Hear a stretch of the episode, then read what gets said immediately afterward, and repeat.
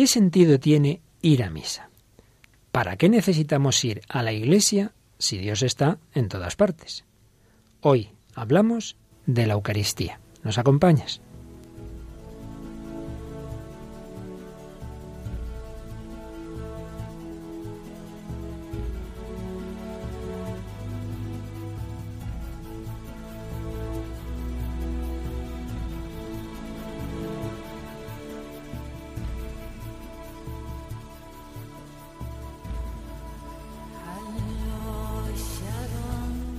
El hombre de hoy y Dios, con el padre Luis Fernando de Prada.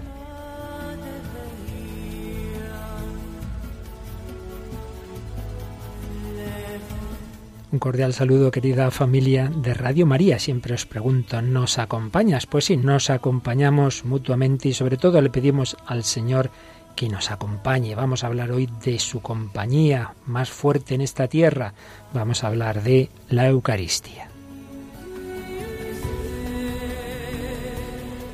Y también nos acompañan Raquel Sánchez Mayo. ¿Qué tal? Hola Raquel. Muy buenas. Bueno, Raquel, vamos a hablar de un tema que seguro que te gusta, ¿verdad que sí? Sí, hombre, claro, la Eucaristía. Pero que para el mundo contemporáneo cuesta, cuesta, ¿verdad? Sí. Y por eso en este programa que hacemos en diálogo con la cultura contemporánea, pues tendremos en cuenta esas objeciones. Pero como siempre, antes de nada, hacemos un repasito de las comunicaciones de nuestros oyentes. Bueno, pues nos han enviado bueno, unos mensajes. Uno de ellos es de Teresa Delgado, que nos dice: Estimados padres don Luis Fernando y demás miembros del equipo, fue un verdadero placer escucharles ayer hablar sobre el bautismo. No hace mucho tiempo recibí un correo con el asunto La importancia del bautismo, en el que cuenta la historia real de un policía en Colombia que arrestó a dos jóvenes que habían secuestrado a un niño de siete años. El policía les preguntó por qué habían secuestrado a ese niño. Ellos contestaron que pertenecían a una secta satánica y que lo secuestraron para sacrificarlo. Él les preguntó por qué habían elegido a ese niño. Ellos contestaron que porque no está bautizado. El policía les dijo que cómo lo sabían. Ellos dijeron que Satanás les dijo que tiene el signo satánico de no estar bautizado. El policía entonces preguntó a la madre del niño que cuándo que cuándo bautizó al cuándo había bautizado al niño y efectivamente la madre le dijo que no estaba bautizado. Pues nada, una historia para que nos sirva de, de referencia. Reciban un, un cordial saludo y que Dios les bendiga. Bueno, madre mía, menuda historia. Sea lo que sea de la veracidad de lo que se nos cuenta, lo que está claro es que cuanto antes podamos bautizar a los niños siempre se presuponen las condiciones necesarias, como hablábamos el otro día de, de, la fe de las personas que van a acompañar al niño, pero evidentemente cuanto antes reciba ese regalo, mucho mejor, porque ya decíamos, o estamos bajo la influencia del Espíritu Santo o estamos bajo la influencia del príncipe de este mundo. ¿Qué más tenemos por ahí, Raquel? José Javier Gómez nos dice que nos escucha a las 5 de la mañana. Pobrecito mío. Sí, dice que a la hora de la emisión está atendiendo a sus dos hijos y bueno, nos cuenta que está muy contento con el Papa, que admiraba a Juan Pablo II y que leía, escuchaba todo lo que decía Benedicto XVI y que ahora solo está pendiente del Papa Francisco. Dice que nos pide un favor. Dice, Jesús se cayó ante Pilato cuando le preguntó la mañana del Viernes Santo ¿qué es la verdad? Sé que era una pregunta de la que no esperaba respuesta, pero me gustaría poder hacerla yo y conocer la respuesta. Si tenéis algún programa sobre este tema, me gustaría pedirlo, y si hay algún libro o documento específico sobre esta pregunta, me gustaría saber vuestra opinión. Muchas gracias. Bueno, madre mía, no pregunta nada. en un sentido amplio, ahí está el tema famoso del relativismo, del que hemos hablado en muchos programas y Benedicto XVI, por supuesto, trató mucho, ¿no? Se ve ahí en esa pregunta de Pilato al escéptico que dice, bueno, bueno, ¿qué me estás hablando de la verdad? ¿Qué es la verdad? La verdad es el poder, la verdad es lo que ahora mismo es lo práctico, digámoslo así. Pero en el lenguaje teológico de San Juan, ahí hay metralla. Este Pilato no sabía lo que preguntaba, pero desde luego el Señor sí sabía de qué hablaba cuando hablaba de la verdad. Y la verdad en San Juan es la verdad del amor de Dios revelado en Cristo. Hay un libro de un gran biblista, el padre Ignacio de la Poterí, que es la verdad en San Juan, precisamente. En fin, un libro teológico que no es para leer así echándose la siesta, ¿verdad? Sino para profundizar. Pero en fin, es un tema eh, teológico de, de, profundo que no sería para adentrar aquí en muchos más detalles. ¿Y algo más, Raquel? Pues vamos, vamos a mandar varios saludos a Agustina Valle, que nos escribe desde Baños de la Encina, en Jaén, a Santos Alcay de Mora, que, que, nos dice que el patrón de su pueblo es San Jorge Mártir, Aldea del Rey, pues mandamos un saludo también, y luego pues a tanta gente que como siempre pues nos da, da me gusta, Julián Alcalde, Maripili Sesma, José Gordillo, José María Fernández, Conchicid y muchísimos, y a todos los saludamos y les damos las gracias porque ya vamos creciendo en la familia de Facebook. Ya hemos pasado de los 300. 300, que no es, cualquier, no es, ninguna tontería. No es ninguna tontería. Pues nada, comenzamos el programa número 79 del hombre de hoy y Dios.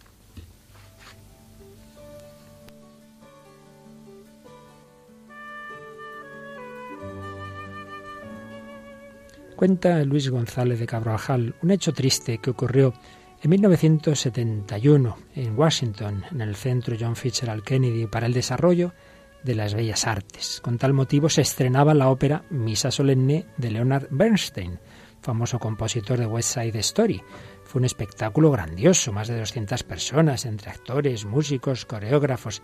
Pero por desgracia, esa ópera, a pesar del, del título tan bonito, Misa Solemne, en el fondo era un alegato contra la misa, diciendo que es inútil, que, tiene que ver la misa con los verdaderos centros de interés de la gente, incluso podríamos decir que tenía frases blasfemas, aparecían eh, en mitad del Gloria frases como esta, la mitad de la gente está drogada y la otra mitad está esperando las próximas elecciones. Y durante el Años Dei estallaba una protesta contra Dios. Tenemos quejas y protestas contra ti, danos la respuesta, no salmos y exhortaciones, danos una paz que nosotros no volvamos a romper, danos algo o vamos a empezar a arrebatarlo por la fuerza. No nos arrodillamos, no rezamos diciendo por favor Señor, decimos sencillamente, danos la paz ahora.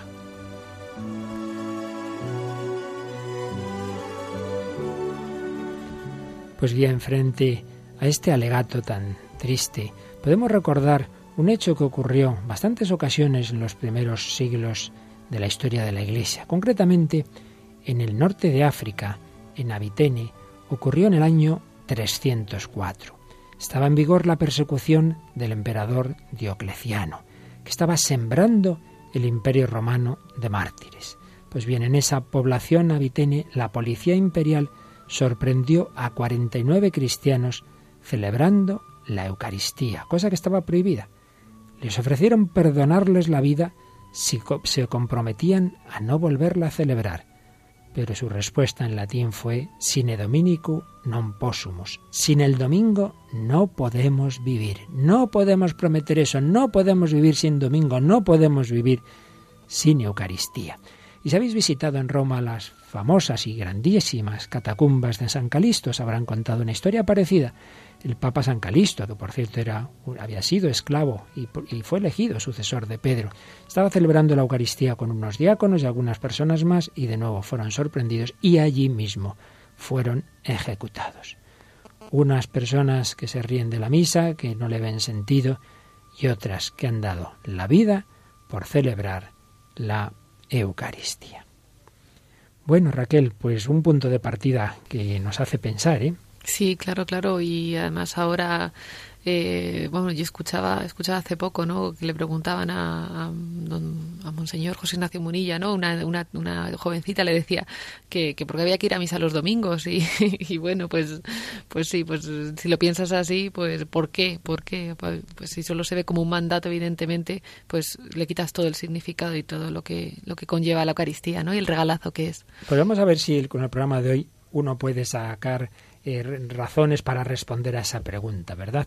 Pero antes voy a decir una cosa. En este programa vamos tocando no todo, sino los puntos principales de la doctrina católica. Entonces habíamos visto ¿Te acuerdas, Raquel, que te preguntaba los sacramentos de la iniciación cristiana? Ya, ya, ya no se me olvidan nunca más. Nunca más. ¿Cuáles son? ¿Cuáles son? A ver. A ver, son.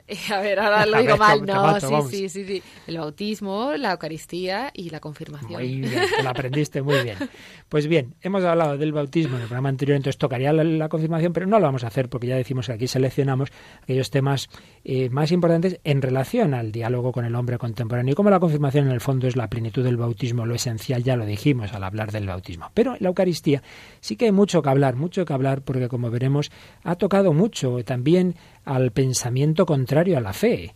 No olvidemos, bueno, ya veremos en el próximo día que dedicaremos a la parte de la comunión, pues como por ejemplo Freud nos habla del tema de, del comer y, y la víctima sacrificada, etcétera, etcétera. Bien, pues hablamos de la Eucaristía, pero digo, esto tiene que ver con con esa pregunta del, del qué es la verdad, ¿no? Con el relativismo, que para empezar hay mucha gente que dice, bueno, ¿yo por qué tengo que ir a misa? Pero en el fondo porque tienen esa religión, de la que hemos hablado tantas veces aquí, que es una especie de religión natural, el hombre busca a Dios, el hombre en su corazón se relaciona con Dios, lo cual está muy bien, no faltaría más, y toda persona de este mundo, pues lo sepa o no, tiene un deseo de Dios y muchas veces habla con Dios en su corazón y no hace falta que vaya a ninguna iglesia y puede hablar con Dios en su casa y debajo de un árbol. No faltaría más. Pero dicho eso, dicho eso, también eso se junta con ese relativismo ambiental, con ese individualismo que nos lleva tantas veces a pensar que, bueno, mi manera de relacionarme con Dios vale tanto como lo que Dios me ofrezca a mí. Y, hombre, y es que ahí ya llegamos a otro tema distinto. Una cosa es como yo busco a Dios y otra cosa es como Dios se me revela a mí, se nos revela, mejor dicho, a la humanidad. Y es la revelación frente a la pura religiosidad natural. Dios se nos revela con V, se nos abre, nos abre su vida, nos cuenta cómo es, nos abre su corazón y nos da el mejor camino de acercarnos a Él. Ese camino de la revelación que, sobre todo de una manera comunitaria, se va produciendo con el pueblo de Israel, eh, ello nos ha quedado plasmado en el Antiguo Testamento, pero llega a su plenitud en Jesucristo, que no es un profeta más, que no es un otro, otro gran fundador más, un gran hombre, no, no, es el Hijo de Dios hecho hombre. Por eso no será nunca lo mismo la manera de relacionarme con Dios a mi manera o según no sé qué profeta, que la que me muestra Cristo, que es la propia palabra de Dios, que es el propio Hijo eterno de Dios. Pero como hemos visto también en programas anteriores, Jesucristo prolonga su presencia en la tierra a través de la Iglesia. Y a su vez, dentro de la Iglesia, Jesucristo toca, quiere tocar a cada hombre mm, con una, digamos, poníamos este ejemplo que nos toca con los dedos de su mano, y esos dedos son los sacramentos, los dedos de las manos de Cristo, el que tantas veces tocó a los enfermos, a las personas necesitadas en su vida terrena, hoy toca nuestros corazones, no solo, pero muy particularmente a través de los sacramentos. Por tanto, primera cosa que hoy tenemos que recordar, si somos puramente creyentes en Dios a nuestro aire, si nos hacemos nuestra religión natural, si somos relativistas, pues claro, entonces no tiene sentido el que hablemos de ir a la Eucaristía. Pero si somos cristianos, si creemos que Dios se nos ha comunicado de una manera muy particular, a través de la Iglesia, en la que prolonga eh, su presencia, pues hombre, entonces nunca será lo mismo la oración que yo haga debajo de un árbol a que yo esté unido a Jesús, recibiéndola en la comunión, haciendo oración ante el sagrario, porque ahí hay un tipo de presencia de Cristo, porque Él así lo ha establecido, no porque a mí se me ocurra, un tipo de presencia que es distinta a la que Dios tiene en todas partes. ¿Qué te parece, Raquel? Muy bien, que es verdad, que, vamos, que se experimenta, ¿no? Eso, esa presencia que no es lo mismo, ¿verdad? Cuando hacemos oración pues ahí en el campo, que está muy bien, repito, Está muy bien también, que una cosa no quita la otra, pero que sí que A que tú te pones, que yo te veo muchas veces ahí ante el Santísimo en, las capillas. Hombre, claro, y el consuelo que recibes estando delante del Señor pues no es el mismo, ¿no? Que, que también, o sea, que Dios hace lo que quiere, pero vamos, que, que como estar delante del Señor en el sagrario, pues... Así es, no es lo mismo. ¿Y qué origen tiene la Eucaristía? Pues como casi todo, como casi todo en el cristianismo, tiene una prefiguración en el Antiguo Testamento, tiene una prefiguración en la historia de Israel. Y sabemos que Jesús instituyó la Eucaristía en el contexto de la última cena, que era pues esa cena pascual que celebraban siempre los judíos. ¿Y cuál es el origen de la cena pascual? Pues también lo sabemos. Israel estaba prisionero, estaba esclavizado en Egipto. Egipto no dejaba salir a Israel, pero Dios consigue que al final les dejen y la última noche que están allí celebran esa cena pascual, una comida, una cena rápida en la que se sacrifica un cordero, con la sangre del cordero se untan las jambas de la puerta, ahí no va a entrar la muerte, ahí no va a entrar ese ángel exterminador, la última plaga. Es una comida de pobres, tres panes sin fermentar, hierbas amargas, el jaroset, que es una especie de mermelada, cuyo aspecto recuerda la masa con la que fabricaban ladrillos durante su esclavitud. Por supuesto, ese cordero que había que consumir la familia entero, que, que no se le rompían los huesos, todo eran prefiguraciones del verdadero Cordero que quita el pecado del mundo, que es Jesucristo, de la verdadera sangre de la alianza nueva y eterna. Pero esa era la Pascua, que esa es la cena pascual. La primera Pascua la celebran en Egipto y luego, año tras año, el pueblo de Israel no quiere olvidarse de lo que Dios ha hecho por ellos. Y por ello, treinta y dos siglos después, los judíos siguen celebrando la cena pascual en recuerdo de aquella liberación de Egipto. Y es que el recuerdo en la escritura, el memorial, no es un mero recuerdo subjetivo, nunca. Concretamente la cena pascual recordaba ese pasado de la liberación de Egipto, pero haciéndolo actual, actualizándolo en el presente y proyectándolo hacia el futuro. Siempre en la liturgia, también en la liturgia bíblica del Antiguo Testamento, están estas tres dimensiones. Hay un recuerdo, pero un recuerdo que hace algo presente en este momento y que mira hacia el futuro. Y es que al recordar lo que Dios había hecho por Israel, les animaba a esperar, a esperar llegar a la tierra prometida, les animaba a esperar volver a Jerusalén y en último término a llegar a la última y definitiva tierra prometida. Pues bien, nuestra Pascua, nuestra Pascua cristiana, es con ese Cordero que es Jesucristo, que quita el pecado del mundo. Nos libera de Egipto, es decir, de las esclavitudes que tenemos mundanas, de todos los ambientes malos. Nos libera del faraón, es decir, de Satanás, del príncipe de este mundo. Nos libera por esa sangre, sangre derramada por vosotros y por todos los hombres para el perdón de los pecados. La sangre de Cristo. Comemos el Cordero, es la comunión. Lo hacemos en familia, la Iglesia. Lo celebramos unidos particularmente el día de nuestra liberación, que es la resurrección de Cristo, el domingo, el domingo. Todo va cuadrando.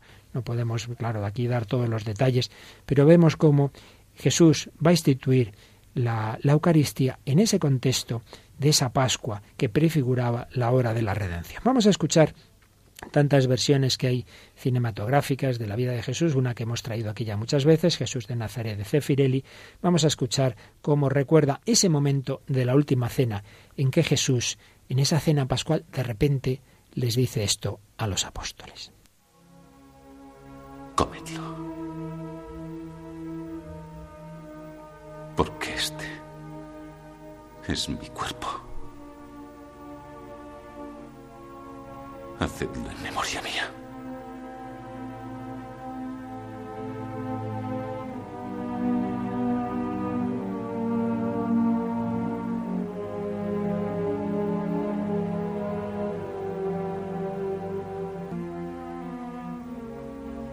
Desde ahora, este cáliz no será solo un recuerdo de la alianza que Dios hizo con nuestros padres en el monte Sinaí.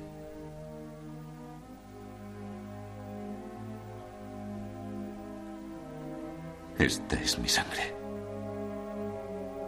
La sangre de la nueva alianza derramada por muchos. No volveré a beber más del fruto de la vid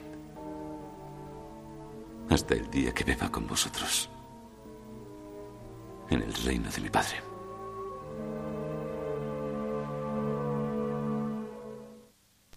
En estas palabras, que aquí más o menos se, relatan de determinada forma, que nosotros tenemos en la traducción litúrgica, ya de una forma que todos recordamos, están las diversas dimensiones de la Eucaristía. Sabes, Raquel, que la la fórmula litúrgica que está basada en el texto de San Pablo y de San Lucas es tomad y comed todos de él, porque esto es mi cuerpo que será entregado por vosotros. Y lo mismo con, el cáliz. Pues bien, en, en, esta fórmula que llamamos fórmula de la consagración, si nos fijamos un poquito en la frase, podemos darnos cuenta de que hay en ella tres grandes aspectos de la Eucaristía. Tomad y comed todos de él, porque esto es mi cuerpo que será entregado por vosotros. Vamos a empezar por el final. Entregado por vosotros. Primer aspecto de la Eucaristía es sacrificio. ¿Por qué? Porque el sacrificio cruento que Jesús iba a hacer el Viernes Santo en la cruz, iba a entregar su vida, iba a derramar su sangre, lo anticipa a la última cena y ahora se hace presente cuando celebramos la Eucaristía, porque evidentemente no es que Jesús vuelva a sufrir y morir, eso fue una vez, pero el amor con el que daba la vida, la ofrenda de su vida, la intención de hacerlo y ofrecerlo por todos los hombres, es lo que se hace de una manera misteriosa, presente, en cada celebración eucarística. Un aspecto, la Eucaristía, sacrificio cuerpo entregado por vosotros. Aparece más claro en la fórmula del cáliz, sangre derramada por vosotros y por todos los hombres para el perdón de los pecados. La Eucaristía es sacrificio, la misa es sacrificio. Fíjate que decimos, orad hermanos, para que este sacrificio mío, y vuestro es el santo sacrificio de la misa. Dimensión de sacrificio.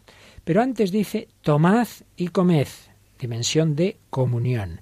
Eh, hemos dicho antes que en la cena pascual se comía el cordero. Pues bien, estamos invitados a comer el cordero, el cordero de Dios que quita el pecado del mundo. El Dios hecho hombre quiere estar tan cerca de nosotros que se deja comer por nosotros. De esto hablaremos en un próximo programa. Y tercera dimensión, porque esto es mi cuerpo. Esto que era pan, aunque externamente sigue pareciendo pan, su sustancia más profunda, su ser más profundo, ya no es pan, porque Dios, que es el dueño de la materia, el creador de la materia, el que mueve los átomos, los protones, los neutrones, los neutrinos y lo que sea, pues evidentemente es capaz de transformarlo, aunque nosotros no lo veamos con nuestros ojos, lo, que es la sustancia más profunda. Es como si, imagínate, el ejemplo siempre es limitado, el presidente de un gobierno de repente dijera, este señor que está en mi izquierda, desde ahora es el ministro del Interior, pongamos por caso, lo ha creado ministro. Bueno, pues Dios, que tiene mucho más poder que el presidente de gobierno, crea hace que la materia deje de ser algo y pase a ser otra cosa. Ahora ya esto es mi cuerpo.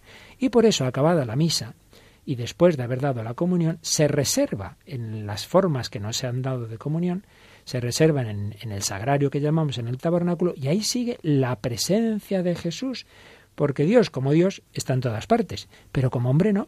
El cuerpo glorioso de Cristo está en el cielo y en la Eucaristía. Por eso decíamos antes que no es lo mismo rezar en casa y debajo de un árbol que ante el Santísimo Sacramento. No es lo mismo. Hay una especial virtualidad salvífica de la presencia de Cristo. Hace años la Dirección Nacional entonces de la Apostolado de España preparó unos, una especie de películas documentales muy bellos sobre el misterio de la redención, sobre el corazón de Cristo. Hemos sacado algún fragmento en otra ocasión. Vamos a escuchar hoy también un par de fragmentos de, de estos documentales. Tenían la dirección doctrinal del Padre Luis María Mendizábal. Y en el fragmento que escuchamos a continuación nos habla de la Santa Misa, nos habla de la Eucaristía. Antes de morir en la cruz y ascender al cielo, Jesús quiso quedarse con nosotros y se hace presente bajo las apariencias del pan y del vino. Esto lo hizo en la última cena. Desde aquel día, cada vez que se celebra la misa, el sacerdote presta su voz y sus manos a Jesús para que convierta el pan y el vino en su cuerpo y sangre. En ese momento, el sacerdote es el mismo Jesús.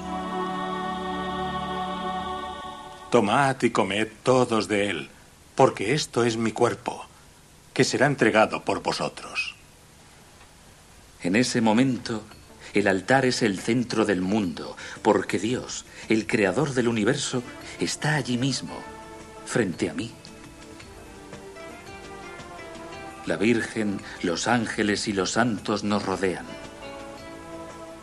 Toda la creación debería enmudecer durante ese instante.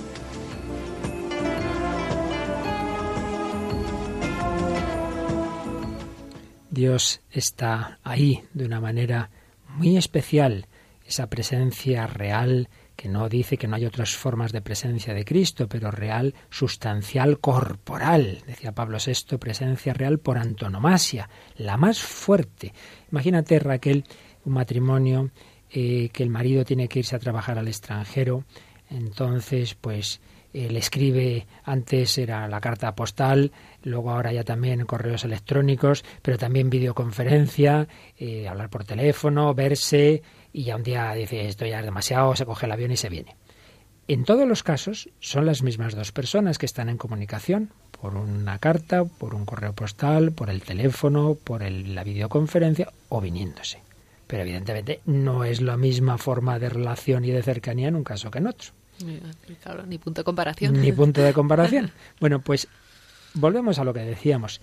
Dios y yo podemos relacionarnos de muchas formas, pero la más cercana es la eucarística, la que Él ha inventado. Es algo asombroso que Dios ha querido quedarse con nosotros, ser nuestro compañero de camino, incluso de una manera corporal, de esa mm, presencia tan cercana que es saber que ahí está Jesús en ese sagrario como hombre, que hay un hombre en el sagrario, que hay un corazón humano latiendo, corazón humano de una persona divina.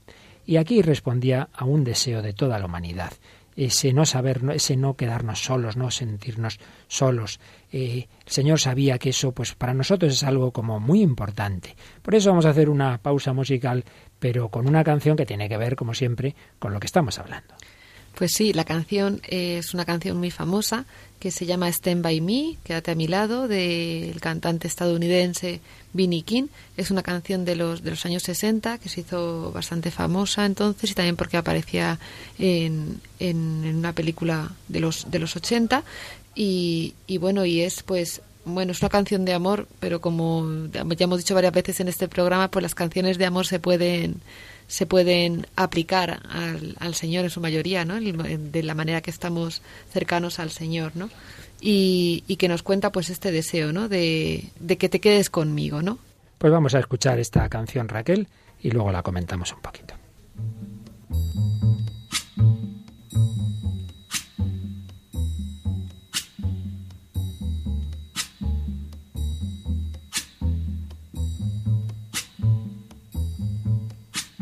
When the night has come and the land is dark and the moon is the only light we'll see. No, I won't be afraid. Oh, I won't be afraid just as long as you stand, stand by me.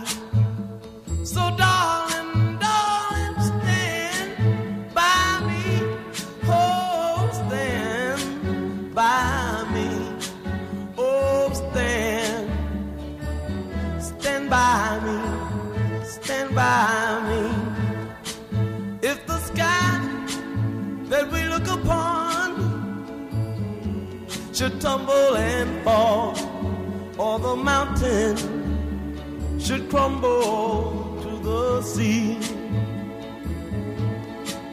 I won't cry, I won't cry, no, I won't shed a tear. Bueno, Raquel, para los que no sean tan expertos en la lengua de Shakespeare, ¿qué tal si nos dices lo que estamos oyendo? Cuando cae la noche y la tierra está oscura y la luz de la luna es la única que vemos, no tendré miedo, siempre que te quedes a mi lado. Si el cielo que vemos encima se desmoronase y cayese, si la montaña se derrumbase sobre el mar, no lloraré, no derramaré ni una lágrima siempre y cuando te quedes a mi lado. Cuando tenga alguna preocupación, no contarás conmigo, ahora quédate conmigo, quédate conmigo. Qué curioso que eso le decían los discípulos de Maús al Señor, quédate con nosotros, y entró para quedarse con ellos, y le reconocieron al partir el pan.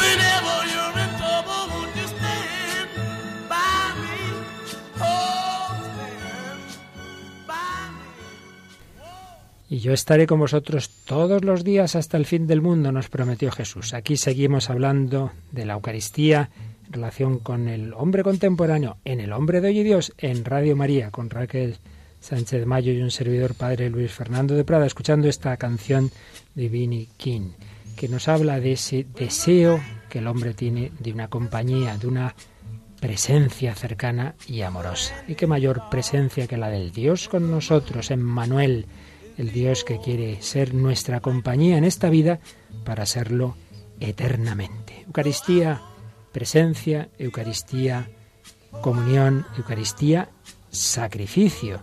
El Señor se ofrece por nosotros, el Señor nos ama con amor extremo, con amor que llega a la cruz. Creo que ya he contado en alguna ocasión lo que oí decir a los que saben francés, que yo no sé, de una pequeña historieta muy bonita que decía que estaban en un baile, bailando, eh, el señor amor con la señora sufrimiento, porque en francés sufrimiento es femenino.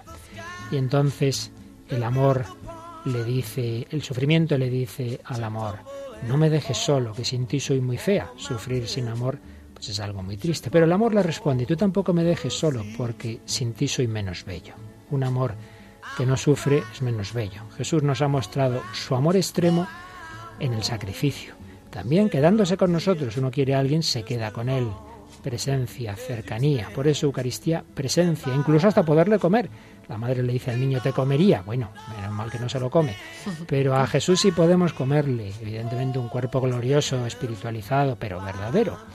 Pero también Eucaristía, sacrificio. Y creo que nos has traído, Raquel, una película que sé que también de una serie que te gusta mucho y que como tantas veces nos pasa con la cultura contemporánea donde menos uno se lo espera, ve reflejos del misterio cristiano, concretamente de ese Jesús que se ofreció en la cruz por la humanidad y cuyo sacrificio se hace presente en la Eucaristía.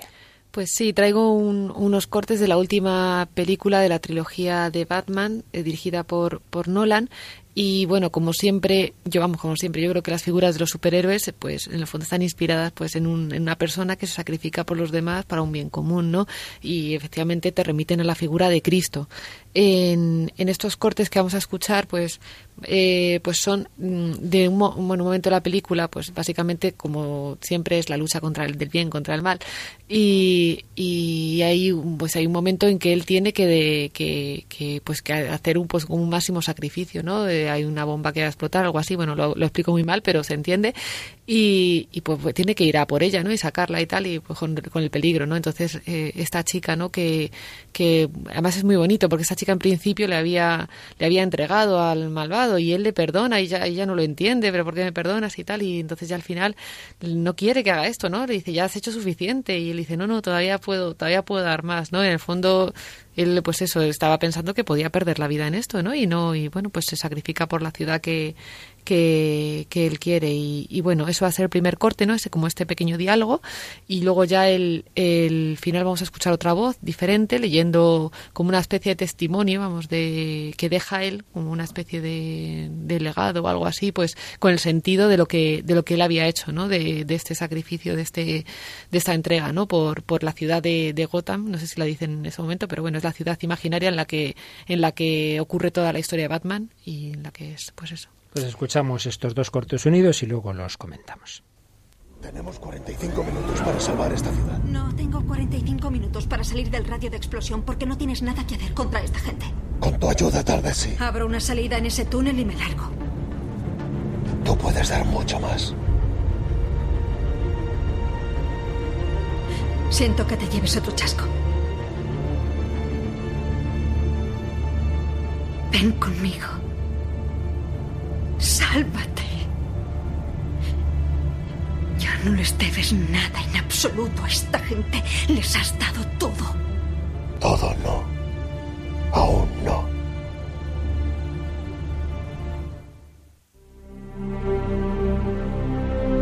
Veo surgir de este abismo una ciudad hermosa y un pueblo inteligente. Veo las vidas por las que hoy doy la mía, tranquilas, útiles, prósperas y felices. Veo que tengo un santuario en esos corazones. Y también en los de sus descendientes, de generación en generación. Esto que hago es mejor, infinitamente mejor que cuanto he hecho. Y la paz que ahora me espera es una paz infinitamente mayor que la que he conocido hasta hoy.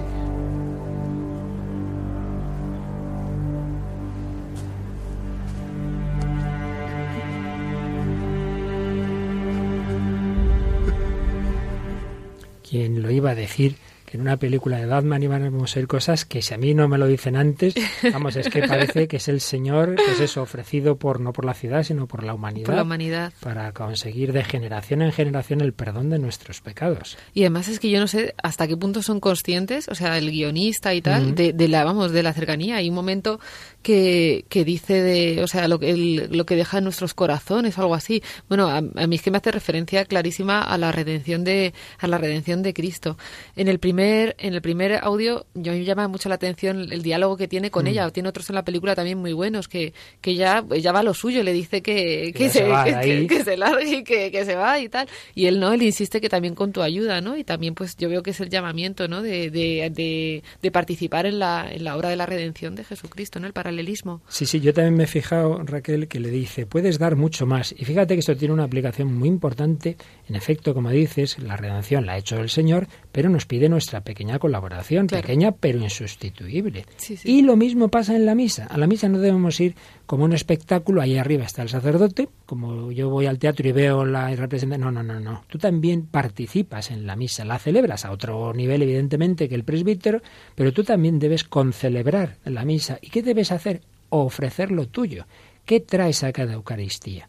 A veces nos aburrimos porque lo vemos como algo externo a mí. Tienes que pensar yo aquí que traigo primero mis pecados y por eso empezamos pidiendo perdón de ellos, ¿verdad? Mi audiencia, mi, mi, mi oído para escuchar qué me quiere oír Dios decir, las, las lecturas. Y en el ofertorio que traigo, mi trabajo, mi sufrimiento, mis disgustos, mis alegrías, mis propósitos, mis deseos. Tú puedes hacer mucho más. Y ciertamente ha habido y hay muchos mártires en la historia de la Iglesia, particularmente de la Eucaristía. Recordábamos al principio varios casos del Imperio Romano. Está el famoso caso de aquel niño, Santarsicio, que por llevar la Eucaristía es también martirizado.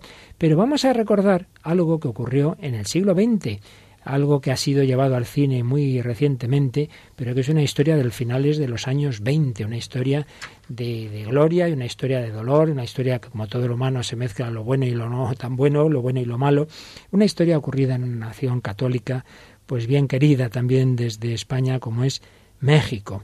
Pues en aquella época en que hubo tantos regímenes eh, contrarios a la Iglesia en el mundo, tantas persecuciones, tantas situaciones duras, pues ocurrió también un régimen que hubo muy, muy laicista, que quería recluir a la Iglesia, a las sacristías, se prohibió el culto público, no se podía salir de las iglesias, se prohibieron las procesiones, en fin, problemas con la enseñanza, lo de siempre, las cosas se van repitiendo, ¿verdad?, en distintos lugares, en distintos contextos, pero al final siempre es lo mismo.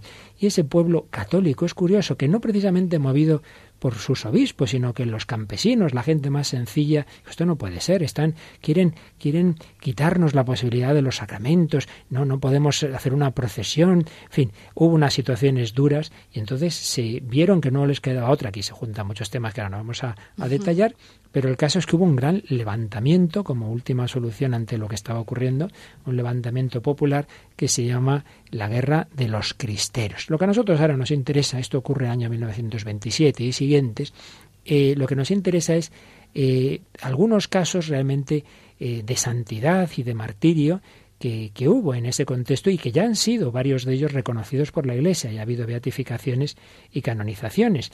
Y concretamente vamos a recordar en particular a un niño, a un niño que me parece que tenía 14 años cuando muere y que se llama eh, José Sánchez del Río eh, y del cual creo que tienes ahí unos cuantos datos que nos van a ayudar a, a, a ver la gran figura de este, de este jovencito.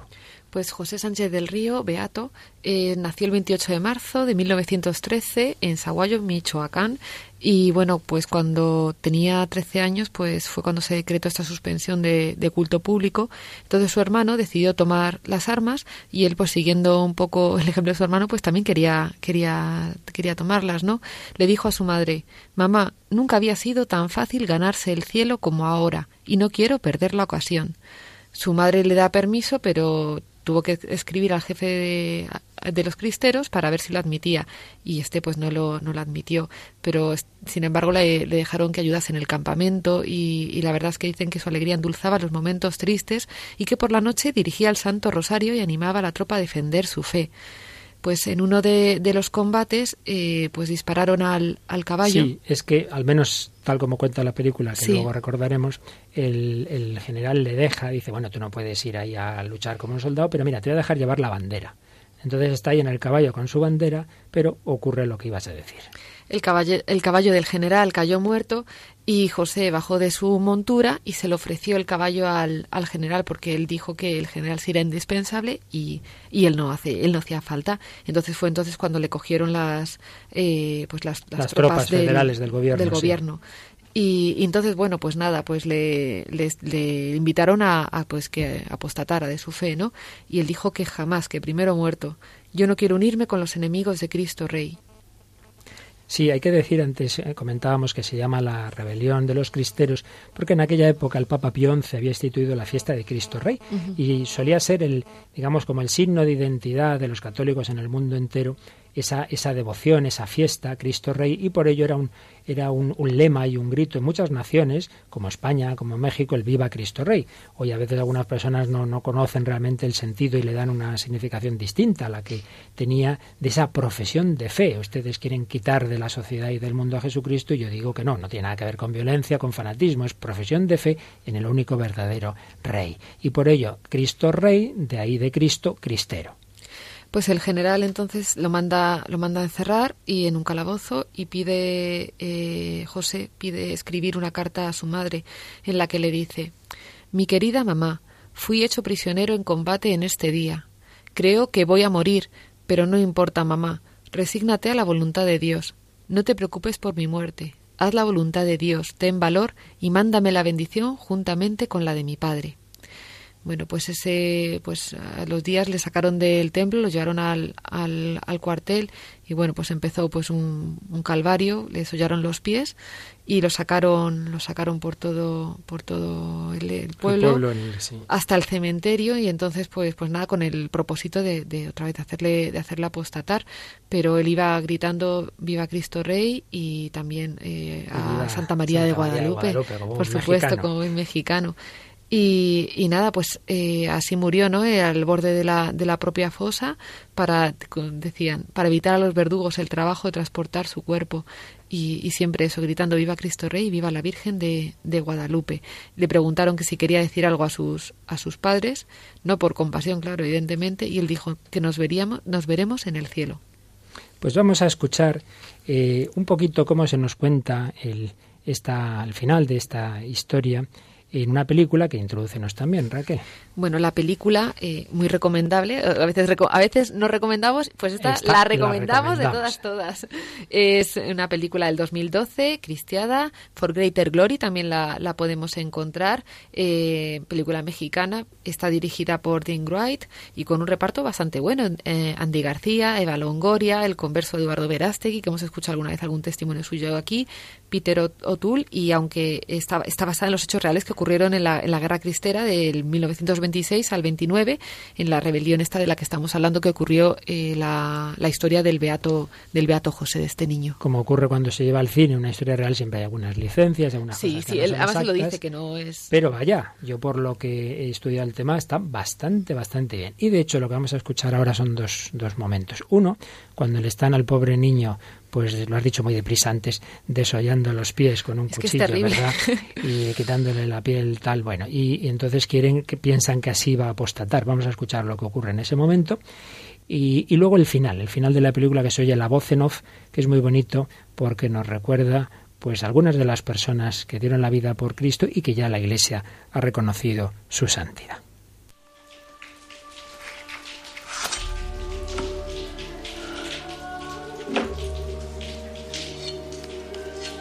Unos segundos me rogarás que te deje escupir en Cristo Rey.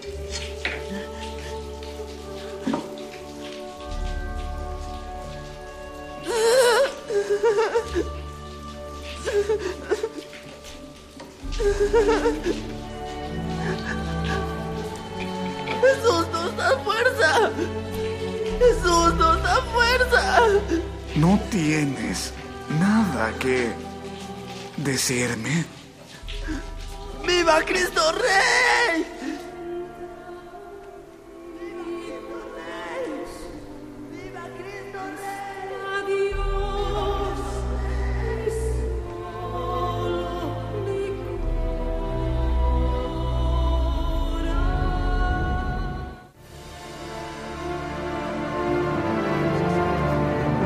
José Sánchez del Río, mártir beatificado en 2005.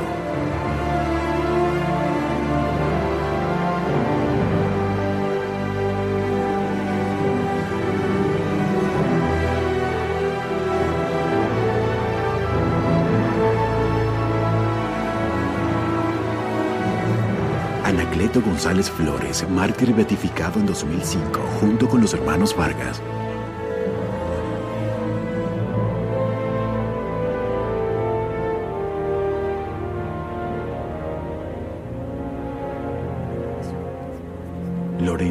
Después de ser colgado, milagrosamente volvió a la vida y desde entonces fue llamado Lázaro.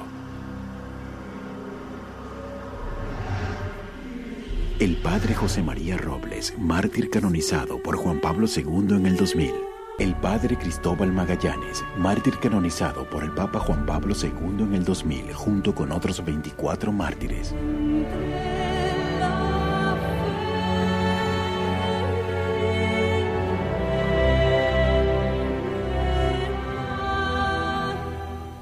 Madre mía, madre mía, si esto es oído, que será verlo, ¿verdad? Qué horrible. Pero lo aconsejamos, ¿eh? Porque sí que hay alguna escena un poquito fuerte, pero vaya, eh, cosas peores vemos. Pues sí. Y sin embargo, esta tiene un trasfondo precioso de fe, una historia muy bonita, que esa no sé hasta qué punto es histórica o no, del protagonista, digamos, el actor principal, que es Andy García. En fin, vale la pena. Por si acaso no se ha entendido bien, cuando al niño le están empezando a torturar, lo que grita al principio es Jesús nos da fuerzas, Jesús nos da fuerzas. Es muy bonito, el mártir no es fuerte por sí mismo, un niño de 13, 14 años, pues ya me dirás tú, todo lo normal es que, dijera lo que haya que decir con tal de que no me haga usted esto, ¿verdad? Pero Jesús nos da fuerzas. Y luego lo que ha mencionado de Lorenzo es que es otro chico, amigo suyo de su edad, que he leído que en efecto es histórico, que le colgaron, como colgaron a muchísima gente, además los colgaban de los postes de telégrafos, estaban ahí a lo largo de las carreteras como escarmiento. Bueno, pero ocurrió que pensaron que se había muerto y resulta que no. Entonces, cuando llega el, ejército cristero y ve colgado a ese chico, lo bajan y tal, y descubren que está, que no había muerto, se recuperó. Y por eso dice que le empezaron a llamar Lázaro, diciendo, este ha vuelto, está resucitado, ¿verdad? Y es que no había llegado a morir. Se ve que quizá también por pesar poco, pues la cuerda no había llegado a, digamos, a tirar hacia abajo como ocurre en el ahorcamiento, ¿verdad? En fin, una historia de fe y lo que decíamos al comenzar el programa, con qué facilidad dejamos la Eucaristía, dejamos la misa y pensar que ha habido a lo largo de la historia personas que han dado la vida por defender la posibilidad de tener Eucaristía, por poder tener una iglesia, por poder tener un culto público, que no han cedido a ningún tipo de ataque, de amenaza ni de tortura, siendo ya incluso niños. La Eucaristía. Hemos comenzado a hablar de este gran sacramento, lo seguiremos haciendo el próximo día, pero vamos a tener como resumen, Raquel, eh, hemos usado últimamente bastantes veces el Yucat, este catecismo para jóvenes que regaló Benedicto XVI en la JMJ de Madrid. El número 208 nos hace una síntesis de lo que es la Sagrada Eucaristía. La Sagrada Eucaristía es el sacramento en el que Jesús entrega por nosotros su cuerpo y su sangre, a sí mismo para que también nosotros nos entreguemos a Él con amor y nos unamos a Él en la Sagrada Comunión. Así nos unimos al único cuerpo de Cristo, la Iglesia. Después del bautismo y la confirmación, la Eucaristía es el tercer sacramento de la iniciación cristiana. La Eucaristía es el centro misterioso de todos los sacramentos, porque el sacrificio histórico de Jesús en la cruz se hace presente durante la transustanciación de un modo oculto e incruento. De este modo, la celebración eucarística es la fuente y cima de toda la vida cristiana. A ella está orientado todo, más allá de ella no hay nada mayor que se pueda alcanzar. Cuando comemos el pan partido, nos unimos con el amor de Jesús, que entregó por nosotros su cuerpo en la cruz. Cuando bebemos del cáliz, nos unimos con aquel que, que en su entrega derramó incluso su sangre. Nosotros no hemos inventado este rito, Jesús mismo celebró con sus discípulos la última cena y anticipó en ella su muerte. Se dio a sus discípulos bajo los signos de pan y vino, y exhortó a que desde entonces y después de su muerte celebraran la Eucaristía. Haced esto en memoria mía. Haced esto en memoria mía. Y la Iglesia cumple esa palabra de Jesús. Eucaristía, sacrificio, Eucaristía, comunión y Eucaristía, presencia. Ese documental que antes os citaba eh, vamos a escuchar otro fragmento suyo que es como la conclusión de esa dimensión de la Eucaristía, que es que Jesús se ha quedado con nosotros con su propio cuerpo, sangre, alma y divinidad. vida no tenía otro significado que el amor.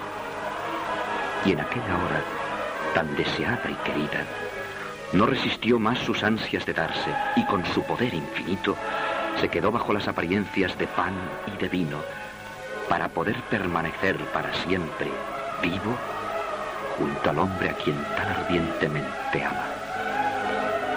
Y Pedro, Santiago, Juan, Felipe y todos comieron y bebieron el cuerpo y la sangre del Señor.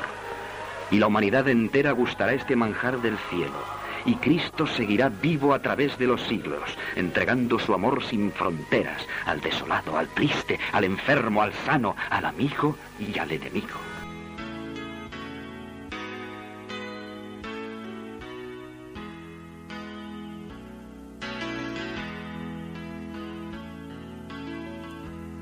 Angelingua gloriosi,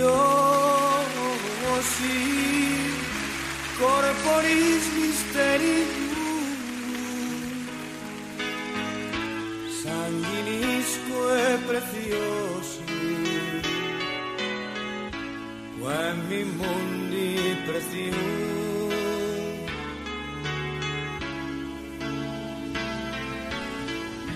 Hemos fusionado ese final del documental del apóstol a la oración con esta famosa versión del Lingua del grupo español de hace ya bastantes años, Mocedades, pero con la letra de toda la vida del Lingua. Y es que la fe en la Eucaristía atraviesa los siglos, con unas expresiones o con otras, con una música o con otras, con unas formas u otras, la fe católica es la misma. Dios se ha quedado hecho hombre con nosotros bajo la apariencia de pan y de vino.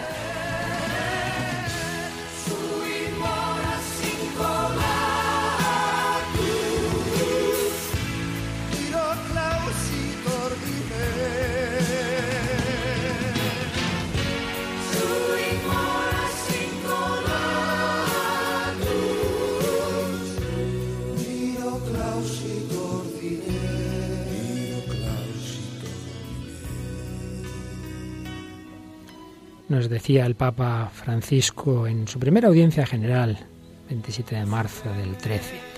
Jesús entra en Jerusalén para dar el último paso en el que resume toda su existencia. Se dona totalmente, no se queda nada, ni siquiera la vida. En la última cena comparte el pan y distribuye el cáliz para nosotros. El Hijo de Dios se ofrece a nosotros, entrega en nuestras manos su cuerpo y su sangre para estar siempre con nosotros, para habitar en medio de nosotros.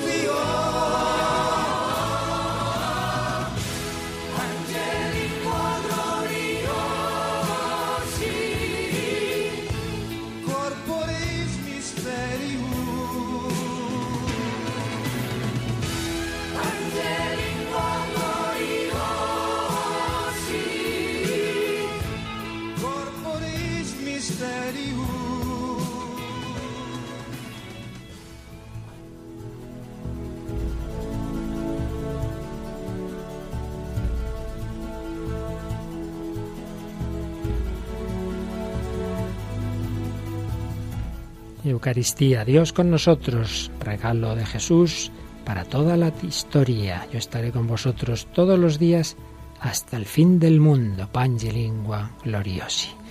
Esa Eucaristía que Jesús ha dejado a los hombres de todos los tiempos, también al hombre de hoy. Sepamos valorarla. Seguiremos hablando de ella y entre tanto, como siempre, os agradecemos vuestros comentarios, como al principio del programa leíamos, pues que los podéis enviar al correo del programa El hombre de hoy y Dios arroba radiomaria.es. Y por supuesto podéis compartir con nosotros. Por cierto, Raquel, podemos subir al Facebook el testimonio de que hemos comentado del niño este cristero, ¿verdad? Sí. Súbetelo al Facebook para que todo el que quiera pueda profundizar en esta historia tan bella de este niño y de otros mártires que hubo en México por la fe católica. Pues ello, como siempre, entran en Facebook escribiendo El hombre de hoy Dios y dando a me gusta en la página. Muy bien, y como siempre podéis tener todos estos programas, este y todos los anteriores en un DVD, y lo más fácil es pedirlos llamando al número de teléfono 902 500 518. Pues muchas gracias, queridos amigos. Seguimos profundizando en la fe, en diálogo con la razón, en diálogo con los deseos del hombre, hoy en diálogo con ese deseo de una compañía, de un Dios cercano, de un Dios que llene nuestro corazón. Emmanuel, Dios con nosotros para siempre. Pues gracias a Raquel Sánchez Mayo, a Rocío García y a todos vosotros, queridos amigos, que nos acompañáis semana tras semana. Que el Señor os bendiga y hasta el próximo día, si Dios quiere.